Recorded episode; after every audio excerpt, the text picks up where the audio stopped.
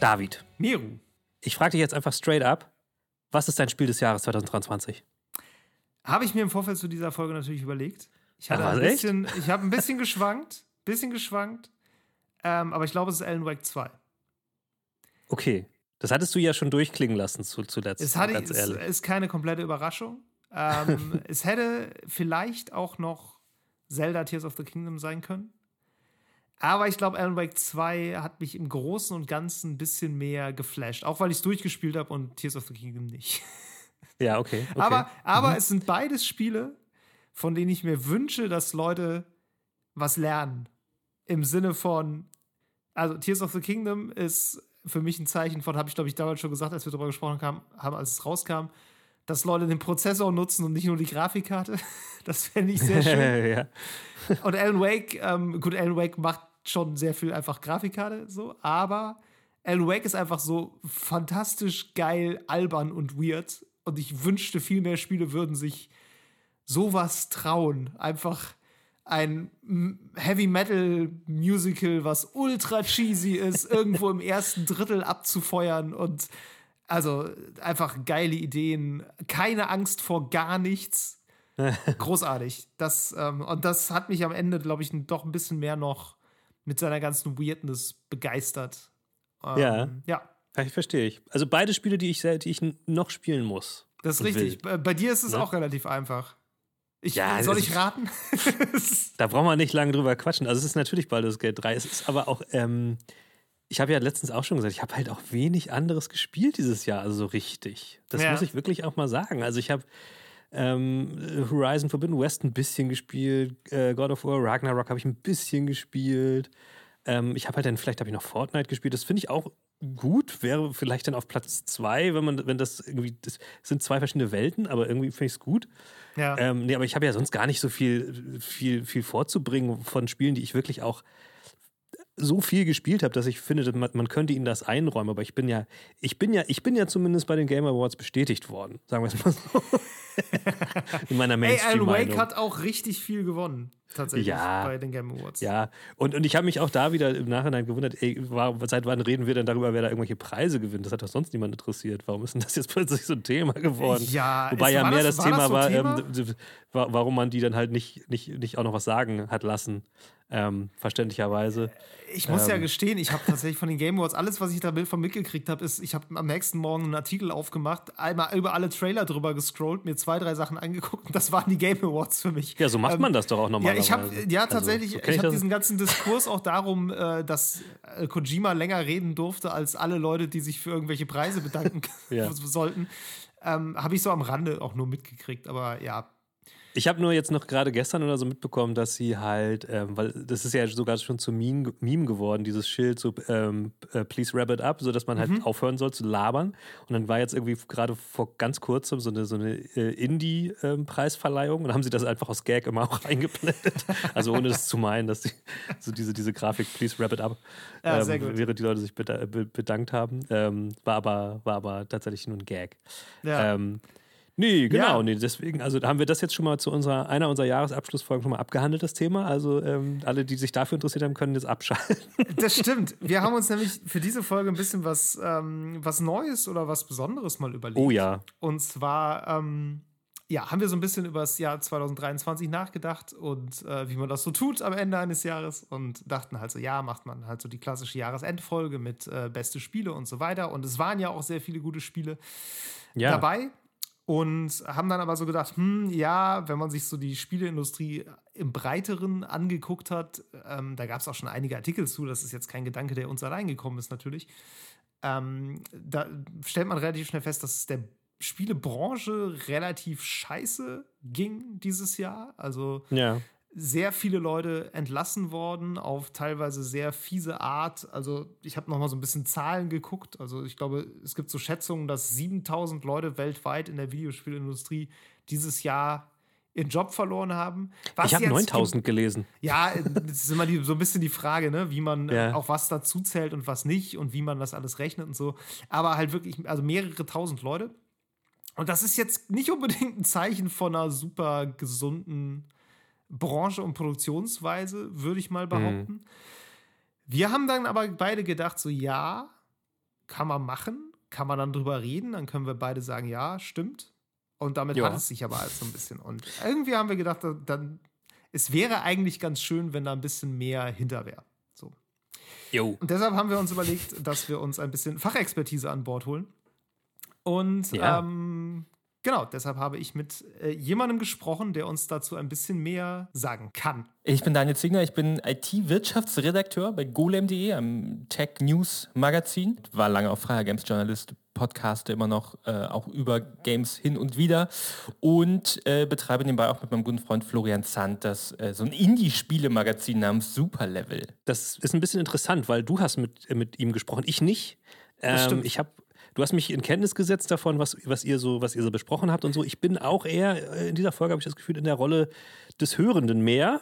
Ja. Ähm, wobei ich natürlich auch, ähm, keine Ahnung, ne, mir, mir meine Gedanken zu dem Thema gemacht habe und mache so. Und ähm, vielleicht, also ich hoffe, dass du jetzt durch dieses äh, Gespräch äh, mich dann auch ein bisschen erleuchten kannst. Das wäre ja ganz interessant. Ja, Daniel kenne ich vor allem tatsächlich über äh, superlevel.de. Ähm, ich habe hier auch schon ab und zu, glaube ich, mal irgendwelche Artikel geplackt. Also er ist einer der zwei Chefredakteure bei superlevel.de. Genau, und den habe ich so ein bisschen, ähm, bisschen gelöchert mit naiven Fragen zum Thema, ähm, so ja, wie ist denn das jetzt so dieses Jahr gewesen? Warum war das denn jetzt so krass? Warum sind da so viele Leute entlassen worden? Was ist so die Situation? Was auf jeden Fall so Kontraste sind, die eben mir dann auch wieder eingefallen sind, als ich so fürs Thema noch ein bisschen recherchiert habe. So, ähm, du hast schon häufig diesen diesen Mix aus einerseits krassen Erfolgsmeldungen jetzt von einem Studio und dann eben aber auch gerne so hinten dran hängend so, ein, so Layoffs oder irgendwie halt andere, ja. äh, anderer Personalabbau. So. Und äh, ich habe das vor ein paar Jahren zum ersten Mal so bei, bei Activision, glaube ich, mal mitgekriegt, wo es halt wirklich war, so, da haben sie Rekordzahlen vermeldet und dann war irgendwie so, ja, wir entlassen jetzt 800 Leute. Ja. Und du denkst dir so, hä? so, wie passt denn das zusammen? Und das war so eine Sache, die ich mich im, Vor im Vorhinein sehr gefragt habe: so, wie, wie ist das, wenn man wirklich sich ein bisschen mit, mit diesen Wirtschaftssachen auskennt, wenn man wirklich so ein bisschen mhm. auch Börsenkurse von Firmen verfolgt?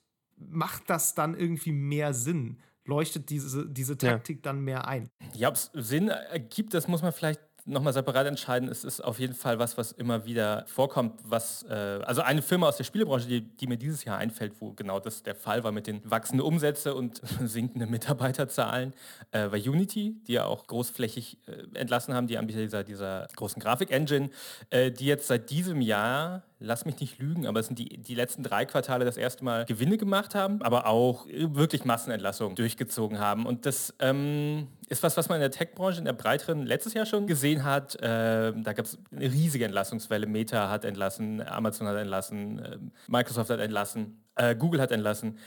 Und wenn man sich dann die Aktienkurse dazu anguckt von den Unternehmen, dann sieht man da eine direkte Verbindung tatsächlich, dass irgendwie die, na, ich sag mal, der gemessene Wert, irgendwie, der irgendwie wirtschaftlich gemessene Wert dieser Unternehmen durchaus davon profitiert, wenn sie viele Stellen abbauen. Das hat in der großen Tech-Branche sicher einerseits damit zu tun, dass viele Tech-Unternehmen während der, der Corona-Krise gewachsen sind. Äh, das hat man gerade im E-Commerce gesehen. Also ich habe ähm, Shopify ist so ein Beispiel, ähm, weil der CEO da hat bei den Massenentlassungen, die schon, die waren 22 oder 21, ganz offen gesagt, ja okay, ich habe mich verschätzt. Ich dachte jetzt, E-Commerce ist für immer dreimal so groß wie vorher und dann waren auf einmal die Lockdowns vorbei und die Leute sind doch wieder in Läden gegangen und dann mussten die das Wachstum wieder zurückschrauben. Also so, das ist so einer der Effekte, der glaube ich jetzt verspätet auch ein bisschen die Spielebranche einfach erreicht. Und dann drittes Ding, ich jetzt werfe jetzt mal die Punkte hier alle zusammen, ähm, ist vielleicht auch so ein bisschen, ich will es nicht ganz auf Elon Musk und Twitter schieben, ähm, aber wer das mitbekommen hat, Elon Musk hat Twitter gekauft, hat dann mehr als die Hälfte der Belegschaft entlassen von dem Unternehmen und irgendwie, man kann darüber streiten, wie gut, aber irgendwie funktioniert diese Firma noch immer noch. Also man kann diese Webseite immer noch aufrufen. Na, ob man da sein möchte, ist wieder was anderes, aber ähm, ich befürchte auch, das war so ein Beispiel, wo tatsächlich mehr CEOs hingeguckt haben, als, als man es vielleicht wahrhaben möchte und gesehen haben, ah, okay, vielleicht, vielleicht brauche ich diese ganzen teuren Leute alle gar nicht, damit das irgendwie das Produkt noch irgendwie funktioniert. Ähm, das sind jetzt so ein bisschen durcheinander geworfen, die, die Gründe, aber es ist leider, am Ende geht es da um sehr zynische Konzernentscheidungen einfach ähm, und da sind viele Leute, die da arbeiten in diesen Firmen, letztendlich erstmal ein Kostenfaktor. Der kann dann auch mal gestrichen werden. Ist ja auch irgendwie klar, ne? wenn, du, wenn du diese Kosten einstreichst, dann bist du effizienter. So letztlich, so rein, rein hypothetisch. Ja, so, ja. Ja, ja, total. Ähm, ich fand so diesen, diesen Punkt, also gerade den Vergleich zur Tech-Branche fand ich ganz spannend, weil ähm, ich mir schon wirklich auch vorstellen kann, dass da jetzt in der Spielebranche so, so eine Welle halt so ein bisschen später bricht. Also gerade Mhm, dieses Corona-Hoch, ähm, das war ja schon was, was auch einfach sehr stark für, also gesteigerte Umsätze zur Folge hatte in der Spielebranche. So. Und Klar. die ja. sind natürlich im Nachhinein, jetzt nach der Pandemie, ähm, so ein Stück auch wieder zurückgegangen auf ein anderes, auf ein niedrigeres Maß. So. Und wenn du natürlich dann krass Leute eingestellt hast, weil du dachtest, boah, krass, ist jetzt irgendwie auf, auf ewig, ne, wie Shopify dreimal Ja, so ja, groß. ja, Ähm, und das passiert dann einfach nicht. Dann hast du natürlich ein Problem. Und darüber, ne, also wie du schon sagst, so, das kann halt den Aktienkurs dann ja offenbar schon auch irgendwie positiv beeinflussen, weil dann einfach so ein bisschen nach außen hin du kommunizierst, so ja, ich trimme das jetzt zurecht, bis es Genau. auf einem gesunden Maß ist. Ähm, Ja. Was nicht unbedingt stimmen muss. So, aber zumindest sieht es erstmal so aus.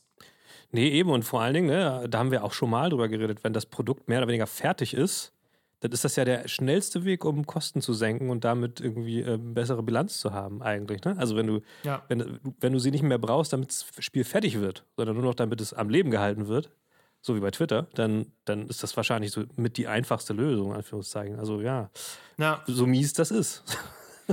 Ja, ja, das ist immer so das Ding. ne? Ich meine, das sagt er ja auch so. Also es sind halt sehr, sehr zynische ähm, Unternehmensentscheidungen, die da letztlich im Vordergrund stehen. Ähm, aber, und das, also die Videospielbranche hat schon auch noch so ein paar Spezialitäten gehabt dieses Jahr. Anderer Punkt, den wir jetzt sicher auch diesem Jahr sehen, ist, dass es gab sehr viel Konsolidierung in den letzten Jahren. Äh, ganz vorne voran, Microsoft hat für 69 Milliarden äh, Activision Blizzard gekauft. Aber auch Sony hat Bungie gekauft, Embracer hat ganz viel eingekauft ähm, und wo konsolidiert wird, da werden dann auch immer redundante Stre Stellen letztendlich gestrichen. Ähm, wenn jetzt Activision Blizzard zu Microsoft gehört, da wird es sicher auch noch Entlassungen geben, wenn dieser Deal schlussendlich vollzogen ist, weil wozu brauchen die mehrere separate Marketingabteilungen wahrscheinlich? Also sage ich jetzt aus, aus der Sicht, aus der Perspektive von, von einem Microsoft. Das ist ja irgendwie logisch, ne? Also, wenn du, wenn du was aufkaufst, dann brauchst du ja nicht doppelt so viele Leute. Also, du brauchst wahrscheinlich schon mehr Leute, um halt für das ganze große Unternehmen dann die Sachen abzubilden, aber ja nicht dann das Doppelte davon. Also, Ja, ich finde trotzdem, also gerade bei Microsoft finde ich interessant, dass das wahrscheinlich alles halt noch kommt. Also da, wir sind, glaube ich, speziell Ja, ja. da noch gar nicht unbedingt in der Situation, dass da jetzt diese Layoffs schon waren, sondern dieser Deal wird ja im Grunde erst noch, das wird ja alles noch finalisiert, so, ne? Das, Ja, das das läuft stimmt. ja irgendwie alles noch so ein bisschen. Das ist jetzt zwar durch alle, ähm, durch alle rechtlichen Hürden quasi durch. Aber ähm, bis das alles mal zusammengeführt ist und ne, bis es überhaupt mal so weit ist, dass dann, weiß ich Ja. nicht, eine Marketingabteilung obsolet wird, wird es halt auch noch ein bisschen dauern. Aber das Ding ist halt wirklich, man kann sich da, glaube ich, dann jetzt schon halt darauf einstellen, dass das halt auch wieder eine sehr unsichere Kiste wird für die Leute, die da halt arbeiten. ja, ich meine, vielleicht haben sie ja sogar noch einen gewissen ja, Vorteil, dadurch, dass ein Unternehmen wie Microsoft, die sind ja sehr divers aufgestellt, die machen ja nicht nur Spiele. So, ne? Also es kann ja, Ja, schon das sein, stimmt. dass, sagen wir mal, bei, jetzt richtig dumm gesagt, dem Office-Team oder dem Hardware-Team fehlt im Marketing einfach noch Manpower. Theoretisch ne, kannst du die Leute ja dann auch woanders einsetzen. So. Also da hast du wahrscheinlich noch eher eine Chance als bei einem Unternehmen, was jetzt wirklich ganz äh, auf, auf Spiele sich konzentriert, weil da, ja, da hast du halt nicht irgendwie Überkapazitäten in, in dem gleichen Arbeitsumfeld sozusagen, im gleichen Gewerk. Aber Klar, klar, das ist natürlich wiederum der Vorteil, wenn du dann halt irgendwie von so einem äh, Riesen gekauft wirst. So. Du, Ja. du kannst die, also die sind ja auch nicht blöd, die gucken ja wahrscheinlich auch, dass die Leute erstmal intern versuchen zu vermitteln, weil Ja, es auch billiger immer, ist. Ja, es ist auch immer cooler, Leute, die eingearbeitet sind, äh, zu haben, als Leute, Ja, die ja. du von außen erstmal wieder einarbeiten musst. Ähm, Embracer fand ich tatsächlich auch noch ganz interessant. Ähm, da war mir die Situation gar nicht so sehr klar. Ich meine, Embracer, wir erinnern uns, ist ja dieser äh, schwedische Konzern, der die letzten zwei Jahre, glaube ich, einfach alles gekauft hat, was nicht nied- und nagelfest ist. Die haben halt, die, also dieses Jahr dann wieder ganz viele Studios geschlossen und irgendwie, glaube Ja. ich, Lizenzen teilweise auch wieder verkauft. Und da habe ich mich sowieso auch schon im Vorhinein gefragt, was war da eigentlich los? Und da habe ich natürlich auch noch mal genauer nachgefragt. Und dann gab es in der Spielebranche obendrein auch noch so ein paar, paar andere äh, Sonderfälle. Äh, ich habe Embracer gerade schon erwähnt. Die waren sicher nochmal ein Sonderfall. Was ist da eigentlich los? ja, so richtig, so richtig klar ist es ja immer noch nicht. Die haben äh, relativ früh im, in diesem Jahr halt einen, was in irgendeinem Geschäftsbericht dann aufgetaucht ist, einen sehr großen Auftrag verloren, über zwei Milliarden irgendwie. Und das hat der ihr ganzes, äh, ihren ganzen Geschäftsplan so ein bisschen umgeworfen. Und seitdem ist das wie so ein Domino-Day in Zeitlupe, der durch diese Unternehmensgruppe rollt. Zu Embracer gehören ja, die haben ja Dutzende, Dutzende kleine Studios und mittelgroße und auch teilweise größere Studios aufgekauft, ähm, von denen jetzt einige geschlossen wurden, weil ähm, ja, die Bilanz von der Embracer-Gruppe scheinbar auf sehr, sehr wackeligen Füßen stand. Und einer dieser Füße waren scheinbar dieser, diese 2 Milliarden, dieses 2 Milliarden Projekt. Ähm, und seit das weggefallen ist, versuchen die halt irgendwie das vom, vom Unfallen zu, zu bewahren, das ganze Unternehmen. Aber die würde ich tatsächlich nochmal als, als einen Sonderfall äh, sehen, weil die eben diesen, dieses extreme Geldloch auf einmal hatten. Ja, ich meine, Sonderfälle gibt es immer wieder. Ne? Ähm, ich ich habe auch, hab auch jetzt ähm, den positiven Sonderfall gerade gelesen, dass ähm, hier, wie heißen die nochmal, die, die, die diese Warhammer-Geschichten machen oder sowas? Äh, Games, Games, Workshop. Workshop. Die ja. haben jetzt einfach mal äh, ihrer gesamten Belegschaft irgendwie zweieinhalbtausend Pfund äh, Sonderzahlung Ende des Jahres nochmal gesteckt. So, ich meine, es gibt halt immer mal in alle Richtungen so Ausschläge, ne? Aber klar, ja. Embracer, ich meine, das ist so ein großes Schiff geworden. Ähm, das ist natürlich dann auch ein bisschen. Pff, wenn irgendwas passiert, dann passiert es groß, würde ich mal sagen bei denen. Ja, was ich interessant finde, ist halt auch so diese, also diese, dieser 2 Milliarden Dollar Auftrag. Ja, ja. Ähm, ich habe noch mal so ein bisschen geguckt, was, was das war und erstmal wusste man das gar nicht so genau. Und ähm, es scheint aber irgendwie ein Deal mit Saudi-Arabien gewesen zu sein, der halt irgendwie geplatzt ist. Ja. Zumindest ist das, was irgendwie in einem Kotaku-Artikel dazu stand. Und äh, es war offenbar irgendwie ein Verbal Agreement. Also, Na, so richtig, also sehr, Über sehr zwei weirde, Milliarden Dollar. Sehr weirde Sache irgendwie. Ich weiß auch nicht genau, wer da jetzt weggegangen ist. Ähm, ich, wir können die Quelle gerne auch nochmal verlinken. Also, auf Handschlag, ist auf jeden Fall eine, eine, sehr, sehr schräge Geschichte, finde ich, die da irgendwie noch hintersteht. Und ähm, ja, ist natürlich umso bitterer, wenn dann irgendwie sowas zu. Also, ich sag mal so, ich habe sowieso schon das Gefühl, dass sie sich mit ihren ganzen äh, Acquisitions da so ein bisschen übernommen haben. Ja, also ja, es war so, hatte so das Gefühl von, wir kaufen einfach mal alles und dann gucken wir mal. Da war ja auch sowas ja. wie Tomb Raider, glaube ich, bei und Thief. Und so, also so, so super bekannte Legacy-IPs teilweise.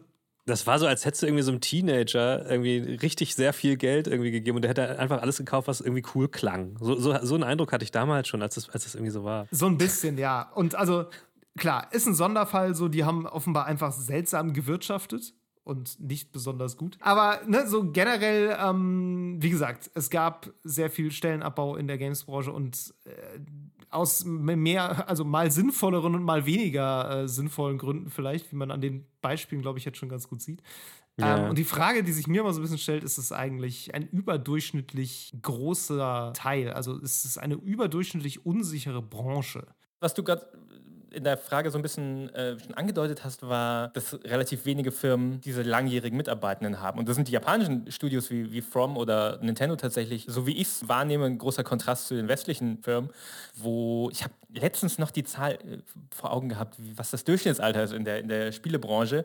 Ähm, aber es ist relativ jung tatsächlich, ähm, weil das ist jetzt ein bisschen anekdotisch, viele Leute die Branche dann tatsächlich irgendwann verlassen zugunsten einer Branche, die irgendwie bessere Gehälter gibt, bessere Jobsicherheit gibt, bessere äh, Arbeitsbedingungen gibt, was so die Arbeitsstunden zum Beispiel ähm, einfach angeht. Also mir ist immer noch im Kopf ein, ähm, ich habe vor Jahren mal für einen GameStar-Podcast mit einem Entwickler gesprochen, der war bei Ascaron, wer die noch kennt, die Älteren erinnern sich. Sacred haben die gemacht und ich glaube auch Fußballmanager irgendein. Anfang der 2000er in die Insolvenz gegangen und er ist dann zu, ich glaube, Siemens oder Bosch oder also so einem klassischen deutschen Konzern, der sagte im er ist, er ist so glücklich, er macht pünktlich Feierabend, macht nie Überstunden, verdient das doppelte Geld und ist irgendwie abends bei seiner Familie.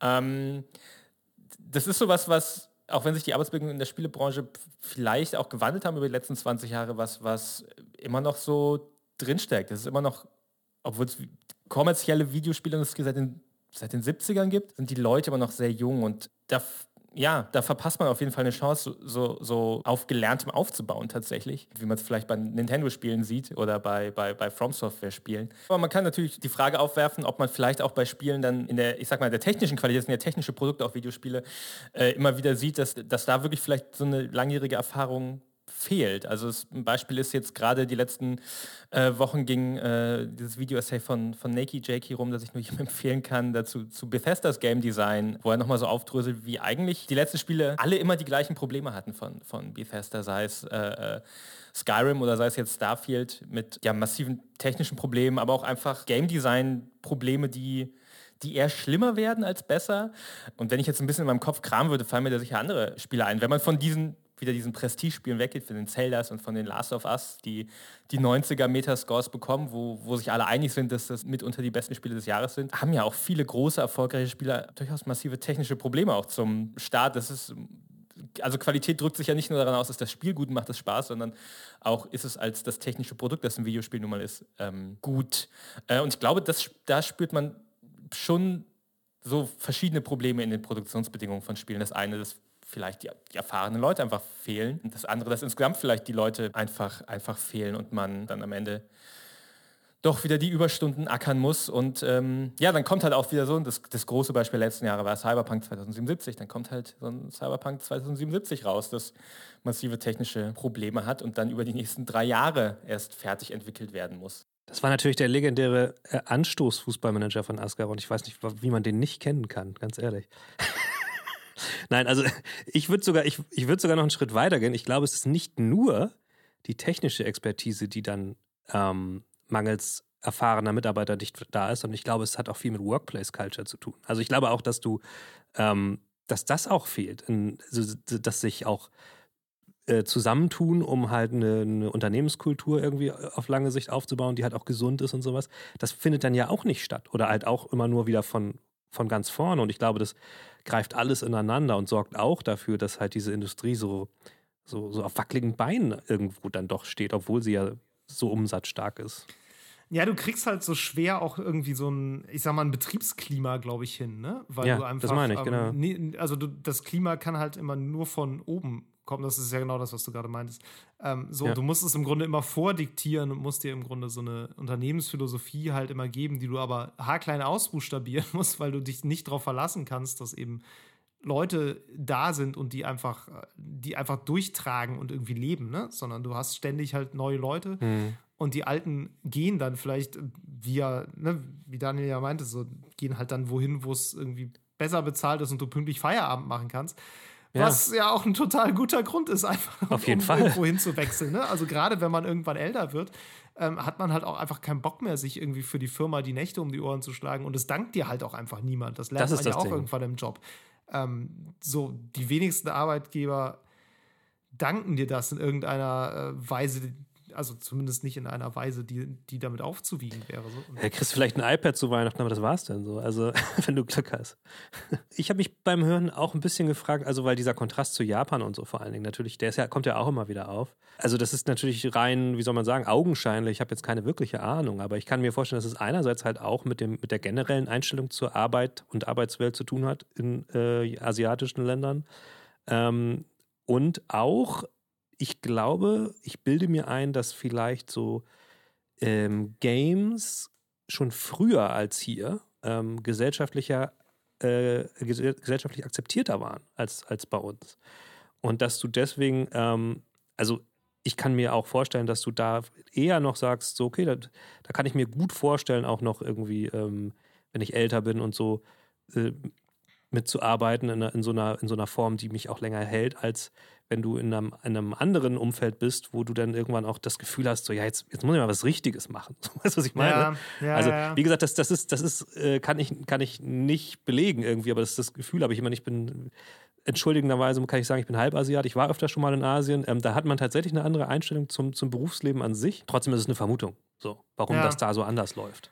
Kannst du das irgendwie erklären, was du meinst mit anderer Einstellung? Also, weil, hm. also, ne, mein Ding ist immer so, wenn ich Japan höre, denke ich nicht als erstes gute Arbeitsbedingungen. So, also, nee, das, ne, das, also das hat auch nichts damit zu tun.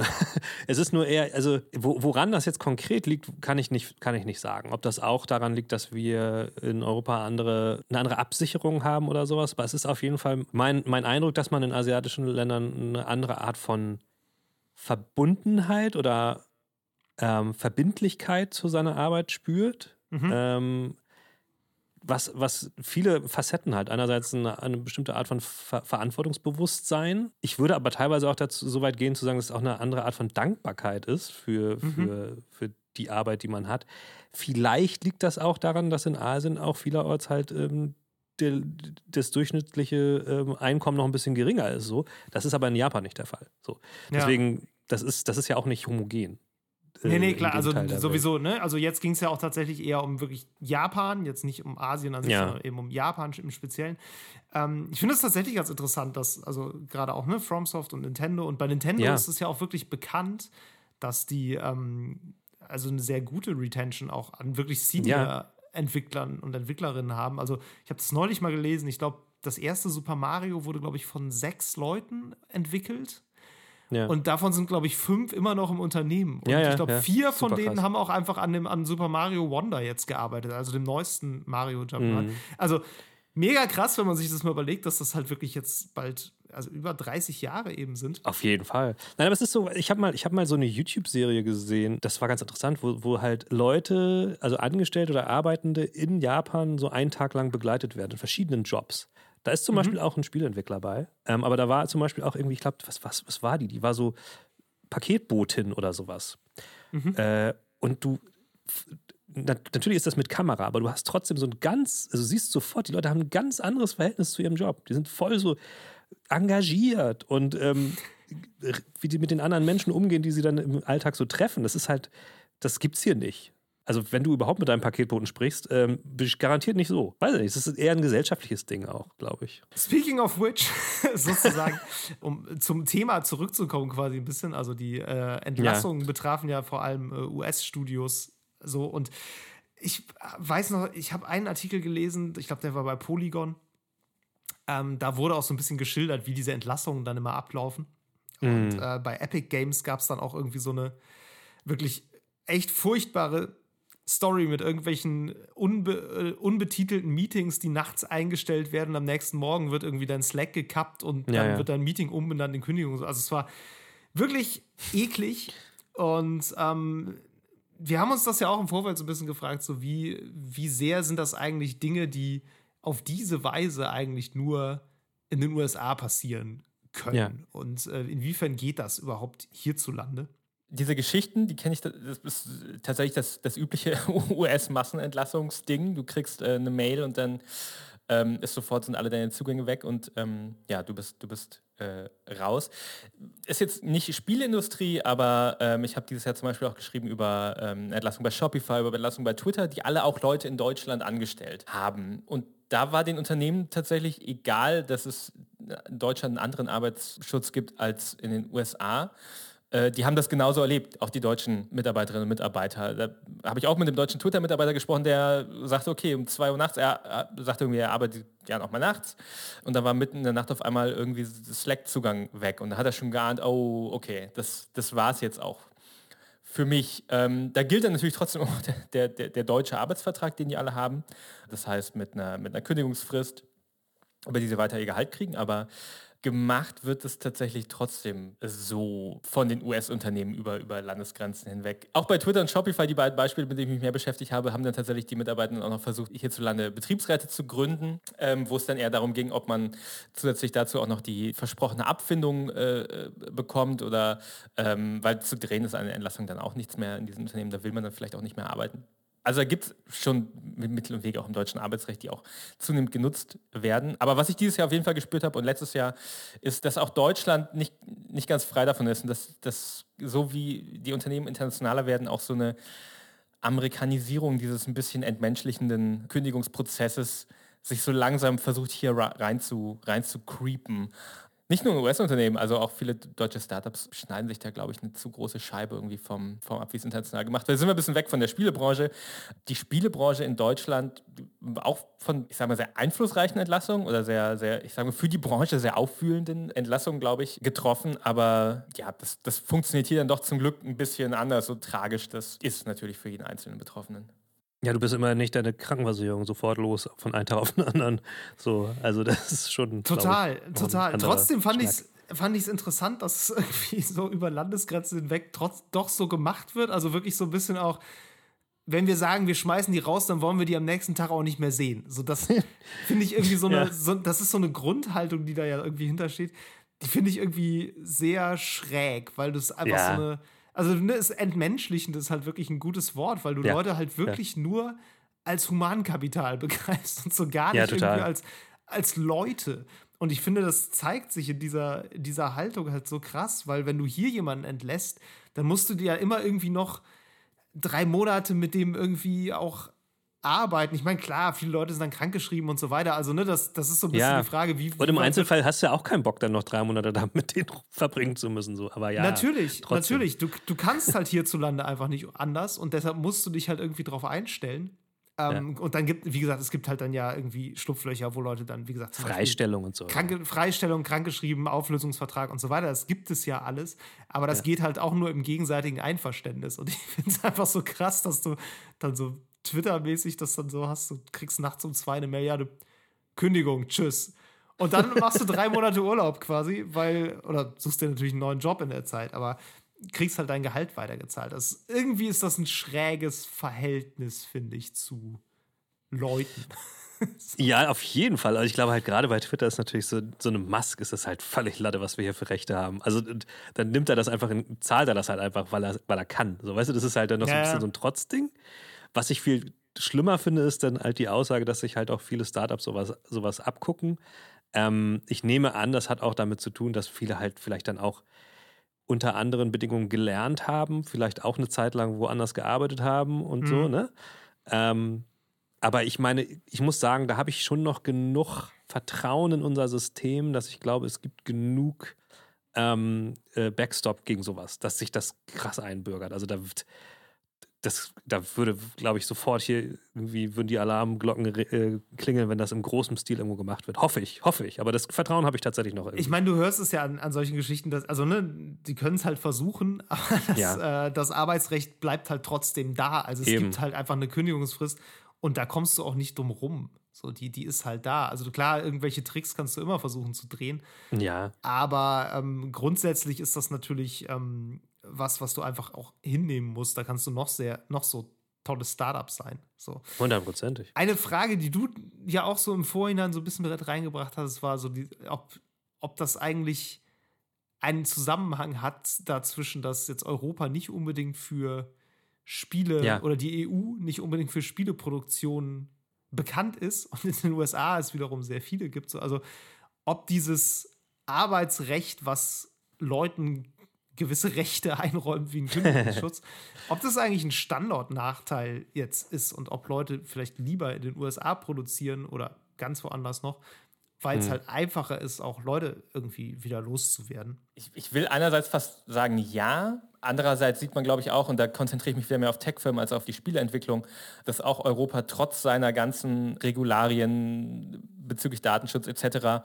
immer noch ein wichtiger Markt ist und bleibt. Also auch äh, Amazon und Microsoft und so weiter, diese ganzen Cloud-Anbieter betreiben zunehmend explizit datenschutzkonforme Rechenzentren in Europa, was wie ich finde, ein Zeichen ist, dass äh, offensichtlich doch etwas an diesem, äh, an diesem Markt liegt. Und ähm, auch, auch das ein Effekt, der durch Corona sicher verstärkt wurde. Das ist ja alles nicht mehr so hart an Ländergrenzen getrennt. CD Projekt ist ein polnisches Studio, die haben auch Teams in, in, äh, in Kanada inzwischen. Ähm, und auch äh, amerikanische Unternehmen beschäftigen Leute in, in Deutschland. Ubisoft ist tatsächlich groß in den letzten Jahren expandiert nach Deutschland, in Berlin und Düsseldorf, äh, wo in weiten Teilen auch ihre, so äh, ihre Engine entwickelt wird, Snowdrop, die eigentlich ein Zukauf ist aus, äh, von Massive aus Schweden, genau, aus Schweden kommen die. Das lässt sich einfach alles gar nicht mehr trennen. Von daher ist es, wenn man äh, so der, der vielleicht ein bisschen stereotyp bösartige CEOs, denkt man sich, ja, okay, habe ich keinen Bock drauf, auf Kündigungsfristen. Andererseits muss man auch schauen, dass man da ist, wo man A, seine Spiele verkauft und da ist Deutschland tatsächlich ein wichtiger Markt, anders als bei der Produktion von Spielen und auch, wo man die Leute findet, die qualifiziert sind und die für einen arbeiten. Ja, ich meine, ne, man muss ja auch noch bedenken, so eine Spieleproduktion, die besteht ja aus sehr, sehr vielen Gewerken. Und teilweise werden ja auch, wird, wird ein Teil dieser ganzen Produktion dort gemacht, ein anderer Teil wiederum dort. Also das ist, lässt sich ja auch ganz gut aufteilen. Ich kann mir halt vorstellen, und äh, das ist wahrscheinlich auch zynisch, aber dass die, die besonders arbeitsintensiven Sachen dann irgendwo anders gemacht werden, also meinetwegen in Mumbai von Ubisoft und die weniger arbeitsintensiven oder die richtig kreativ coolen dann vielleicht in Schweden oder so, I don't know, aber. Ja, ich glaube, was man sich auf jeden Fall ähm, mitnehmen kann, ist, dass diese ganze Branche halt so sehr international ist, dass es gar nicht so viel. Ja. Nicht so viel Sinn ergibt, das nach örtlichen Gegebenheiten irgendwie zu versuchen zu bewerten. Also, ne, die, die Horror-Stories, ich glaube, die sind auch für uns noch mehr Horror-Stories als für die Leute in den USA, weil die kennen es ja irgendwie nicht anders. Ja, genau, so ist ja auch normal da. Diese ja. Geschichten mit diesen Entlassungen, das ist halt, äh, finde ich, kommt hier immer noch mal ganz anders rüber als wenn mhm. du einfach immer in so einem Geschäftsklima lebst, wo dir einfach immer klar ist, so, für meinen Chef bin ich Dreck. Und es ja. ist halt, ne, also ganz düster und böse jetzt gesagt. Ähm, ja. Und wenn der mich vor die Tür setzen will, dann sagt er halt Tschüss und dann bin ich arbeitslos und habe auch keine Krankenversicherung mehr und bin irgendwie mit einem Bein in der Obdachlosigkeit so ein bisschen, ähm, wenn ich nicht in irgendeiner Weise dann wiederum privat vorgesorgt habe. Und das ist ja hier nochmal eine ganz andere andere Sache. Deshalb schockiert uns sowas vielleicht sogar noch fast ein bisschen mehr. Paradoxerweise, ja. würde ich fast behaupten. So. Naja, weil, weil wir halt in unserer Sicherheit, ähm, das ist halt, also so eine Erschütterung gibt es halt in unserem Umfeld nicht so, nicht so sehr, nicht so stark. Ja, so. ja. Das ist ja dann ganz klar, dass es dann krass auf uns wirkt. Ich meine, jetzt, ne, Hasbro, die Ding gehört äh, Dungeons and Dragons und sowas und Magic, die haben jetzt einfach zwei Wochen vor Weihnachten 1100 Leute gekündigt. Ja. So, wenn das hier in Deutschland passieren würde, äh, weiß ich nicht, dann, dann wäre ich aber krass schockiert. Ähm, und äh, das sind ja, glaube ich, beides keine Brands, denen es besonders schlecht geht. So. Ähm, aber in Amerika ist das halt so. Da ist es normal, dass du vier Jobs hast und vielleicht trotzdem keine Krankenversicherung. Und deswegen lebst du dann wahrscheinlich auch einfach mit dieser, mit dieser Angst. Ja. Bisschen schräg auf jeden Fall. Ähm, ja. Wirkt immer sehr, sehr anders. So, ähm, und was ja gerade auch schon so ein bisschen anklang, so ist, also es gibt ja auch eine Spielebranche in Deutschland, die wurde auch tatsächlich dieses Jahr äh, ja. hart, hart getroffen. Da hören wir gleich noch ein bisschen mehr zu, weil das war auch noch ganz spannend. Das hat mir noch ein bisschen mehr auch über die deutsche Spielebranche tatsächlich beigebracht. Jetzt ist es ja so, dass es in Deutschland ja durchaus Bestrebungen auch gibt, irgendwie eine, eine Verbesserung dieser Lage herbeizuführen. Also zu gucken, dass du auch als äh, Spieleproduktionsstandort vielleicht ein bisschen, ähm, bisschen mehr aus dem Pushen kommst, sag ich mal. Weil da, da ist halt wirklich so ein bisschen die Schwierigkeit, dass Deutschland da einfach nicht so eine wahnsinnig große Rolle spielt. Und mhm. ähm, es gibt ja eine Spieleförderung mittlerweile. Und da habe ich auch mal zugefragt, so was ist eigentlich so die Rolle dieser Spieleförderung? Wie, was bringt die, äh, hat die eine Chance, das irgendwie zu verändern und was sind vielleicht dann doch so ein bisschen die, die Nachteile, die sich vielleicht auch dieses Jahr so ein bisschen da gezeigt haben? Also der Lobbyverband äh, der, der Spielebranche, der Game e.V., die, die ändern, haben in diesem Jahr auf jeden Fall ihren Ton geändert, jetzt wo es die Spieleförderung gibt. Das ist ja so ein, so ein Finanzierungsfonds, da kann man sich bewerben, dann kriegt man eine Summe ausgezahlt über verschiedene, äh, über, über einen gewissen Zeitraum, um sein Projekt eben zu äh, entwickeln. Die drängen jetzt, nachdem das erreicht ist, was jahrelang ihr, ihr großes Ziel war, drängen die auf ein, auf ein Steuererleichterungsmodell, das zum einen nicht diesen, diesen Budgettopf hat, der in den letzten Jahren jetzt immer wieder einfach leer war und dann wer zu spät sich beworben hat, hat dann einfach kein Geld mehr bekommen das ist jetzt der neue, neue Strategie und das ist auch was, was ich aus der Branche höre, was vielen äh, lieber wäre, weil es ein bisschen planbarer ist. Das ist sicher ein Problem, dass diese Spieleförderung sehr unzuverlässig war, gerade für kleine Studios. Äh, da habe ich mit der Chefin von einem kleinen Studio Indie-Studio gesprochen, ich glaube, lass mich nicht lügen, keine zehn Mitarbeitenden, die jetzt auch dieses Jahr halt geschlossen haben, die machen ihr Spiel jetzt noch fertig und dann, dann schließen die. Und das hat auch mit der Unplanbarkeit von Fördergeldern zu tun. Ich kenne das selber tatsächlich und ich habe mal bei einem Arbeitgeber gearbeitet, der nur über Projektfördergelder alle bezahlt hat und das war ist du bist eigentlich wenn du von solchen Fördergeldern abhängig bist in einer permanenten einer prekären Situation, weil du musst immer da im Hinterkopf haben, vielleicht wird die nächste Förderung nicht bewilligt, vielleicht ist, wird, werden die Fördermittel eingestellt, auf die ich mich verlasse und das funktioniert schon muss man sagen, es funktioniert nicht für was wie die Spieleentwicklung, wo man zwei, drei Jahre mal an einem Produkt arbeitet, bis das verkauft werden kann und bis Einnahmen reinkommen. Hm. Ich frage mich da manchmal, das klingt ja fast, als wenn du bei einem Publisher bist. Weißt du? Der, ja, ja, der ist ja Publisher ähnlich. macht halt einen So. Vertrag mit dir, das ist der Unterschied, glaube ich. Ne? Also da hast du, glaube ich, noch mehr so die, die Verlässlichkeit zumindest. Ähm, also beziehungsweise der, der Zeitraum ist länger, auf den du dich verlassen kannst, wahrscheinlich. Ja, ja. Diese Spieleförderung ist halt äh, schwieriger, wenn du dann irgendwie das bewilligt bekommen musst und dir halt vielleicht auch mehrere Fördertöpfe irgendwie versuchen musst zu sichern. Mich erinnert es ein bisschen so an Wissenschaft. Ich kenne sehr viele Ja, Leute, die halt so im deutschen, ja. deutschen Unisystem äh, unterwegs sind oder waren. Ich kenne auch vermehrt Leute, die im Unisystem unterwegs waren. Das sind immer die, über die anerkennend gesprochen wird, als oh, die haben es geschafft, ähm, weil sie aus diesem äh, doch sehr ausbeuterischen System irgendwie geflohen sind, wo es Ja. halt auch alles über äh, Förderanträge und Drittmittel, Einwerbungen und so weiter geht und äh, wo du auch die ganze Zeit im Grunde hinterm Geld her sein musst, damit du irgendwie deine Forschung machen kannst. Und je, je weiter oben du bist, desto schlimmer ist es natürlich. Es ist natürlich, ich meine, das Ding, ne, ist Förder also Forschung ist ja gemeinnützig, aber man kann jetzt natürlich auch die These vertreten, wenn ein, ein Businessmodell wie eine Spieleentwicklung nicht ohne das funktioniert, dann ist es vielleicht auch nicht gesund aufgestellt. Weißt du, was ich meine? Also, wenn, wenn dieses Spiel, was ich super traurig finde mit diesem kleinen Studio, wenn die dicht machen müssen, weil es ohne diese komplizierte Förderung nicht funktioniert,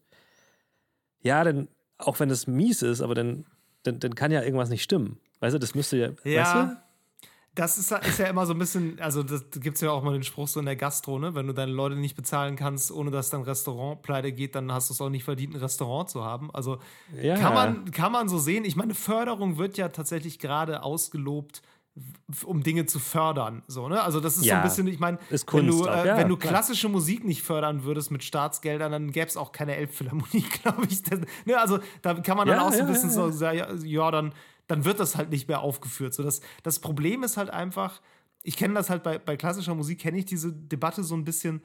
Ähm, du brauchst halt, um klassische Orchestermusik aufzuführen, brauchst du einfach eine gewisse, eine gewisse Größe. Also du brauchst Ja. halt ein Orchester und du brauchst einen dafür passenden Raum und das ist groß und teuer. Du kannst es nicht einfach mit einer Akustikgitarre in der Fußgängerzone machen. Du kannst keine ja. Beethoven-Sinfonie in der Fußgängerzone aufführen, so weißt du. Das liegt einfach ein bisschen in der Natur der Sache, dass du dafür einen relativ großen Geldinvest brauchst. Und natürlich kann man jetzt sagen, so, ja, dann muss sich der Geldinvest halt irgendwie wieder tragen durch die Einnahmen. Aber das ist einfach nicht realistisch. Und der Staat sagt in dem Fall dann so, ja, das ist jetzt Kulturgut, das fördern wir. Ich finde es auch manchmal weird, so, aber das ist dann eine, auch so ein bisschen eine persönliche Haltung, wie man zu, zu uralter klassischer Musik fü- äh, steht und der Frage, ob die jedes Jahr neu aufgeführt werden muss. Aber kann man diskutieren. Und hier ist es, glaube ich, ein bisschen so ähnlich. Man will Ja. irgendwie, glaube ich, in diesem Geschäftsfeld, was ja auch irgendwie sehr äh, sehr hip und groß und äh, alle sagen, Videospiele sind dann irgendwie das größte Medium und sind die Zukunft, weiß ich nicht was. Da willst du irgendwie mitmischen und es ist halt auch irgendwie blöd, wenn Deutschland immer so ein bisschen so unter ferner Liefen halt auch noch so ein bisschen macht. Und entsprechend gibt es dann halt diese Förderung. Und ja, anders würde sich das vielleicht wirklich nicht tragen. Dann hättest du halt noch weniger Studios, beziehungsweise dann hast du halt wirklich irgendwann nur noch deine Ubisofts, so die halt Satellitenstudios natürlich dann haben, weil sie es sich leisten können. So. Ist natürlich genau die Frage. Also einerseits ähm, fördert man hier Kulturgut oder fördert man einen Wirtschaftsstandort so, ne? Das ist dann so Das die ist Frage. die Frage. Und man kann ja auch argumentieren, auch wenn die jetzt dicht machen, hast du immerhin diese zehn Leute ja irgendwie weitergebildet. Also weißt du, die haben ja was Ja, gemacht ja. und gehen jetzt, gehen jetzt ja in diesem Arbeitsmarkt hoffentlich, wenn sie jetzt nicht zum äh, Fintech-Unternehmen gehen, ähm, gehen sie ja dann auf und gehen zu einem anderen Unternehmen so und sind für Deutschland dann auch wichtig. Also ja, Ja. ja, ich habe nur das Gefühl so, vielleicht muss man sich da eher entscheiden, ist das Wirtschaftsförderung oder ist es Kulturförderung? So. Und wahrscheinlich holen die sich das aus verschiedenen Töpfen zusammen, dann ist das halt so das Ding, aber ja. Ja, Schade, tatsächlich, es da, da, bin ich, da bin ich nicht so drin in der Debatte. Fände ich aber interessant, inwieweit das tatsächlich diskutiert wird, ob es irgendwie Mhm. Wirtschafts- oder Kulturführung zu Games gibt. Ähm, mal einmal zu den, zu den Studios, die es halt dieses Jahr dann wirklich auch getroffen hat. Jetzt die größeren oder größer, hören wir gleich noch was zu, ähm, was das so überhaupt bedeutet in Deutschland. Ähm, Mimimi und Dedelic waren so ja so Ja. zwei Leuchtturmstudios, die halt auch einfach geschlossen haben. Und äh, das fand ich allerdings auch nochmal sehr interessant, das mal so in, in Größenverhältnisse zu setzen, gerade so im internationalen Vergleich. Wenn man sich die Entlassung aber in Deutschland anschaut dieses Jahr und gerade die, die beiden super deutlichen, Mimimi und, und Dedelic, das waren ja so mehr oder weniger zwei Vorzeigestudios. Die haben so Spiele gemacht, die auch mal internationalen Hauch von Aufmerksamkeit erregt haben. Wenn auch ich bei Deponia immer an diese äh, grandiosen, bösartigen, wirklich muss man sagen, Verrisse auf Rock, Paper, Shotgun denken muss. Äh, aber das andere Mimimi, das war ein Studio, das alle mochten. Ähm, auch Shadow Tactics mochten alle und Desperados. Ähm, und das letzte Shadow Gambit, was ja auch alle mochten, die dich gemacht haben. Aber wenn man dann das mal in Perspektive setzt, auch wieder, das waren jeweils so, auch da, lass mich nicht lügen, ich habe die Zahlen jetzt nicht präsent, aber so 30, 40 Leute, die ihren Arbeitsplatz verloren haben. Das ist krass tragisch. Aber wenn man dann schaut, ich, ich glaube, auch da die Zahlen so um die 11.000 ist die letzte Beschäftigtenzahl von Leuten, die direkt ähm, in der Spielentwicklung in Deutschland arbeiten. Das sind kleine mittelständische Firmen, die da aufgegeben haben oder aufgeben mussten, äh, aus was für Gründen auch immer. Und das ist dann die deutsche Branche in dieser Situation, in der sie ist, mit den sehr geringen Absätzen, die die deutsche Spiele machen, mit der sehr unsicheren Förderung, die es gibt. Das ist eine sehr, sehr mittelständisch geprägte Branche und ja, da ist es halt dann auch sehr, da, da ist es auch sehr einfach, einfach mal in die Insolvenz zu gehen, sage ich mal so, ähm, oder eine, ein Studio aufzulösen wenn man der Ansicht ist, dass die Mühe, die man sich macht, das vielleicht nicht wert ist. Also ich würde es dann auch vielleicht nicht überschätzen, wenn eben ein Mittelständler sagt, ja, okay, wir suchen jetzt alle neue Jobs. Ja. Also das hätte ich, war mir jetzt auch nicht so klar, dass nur 11.000 Leute in Deutschland in Games arbeiten, das ist ja, ja. Das ist, ist ja das ist im Fußballstadion siehst du die ja nicht mal.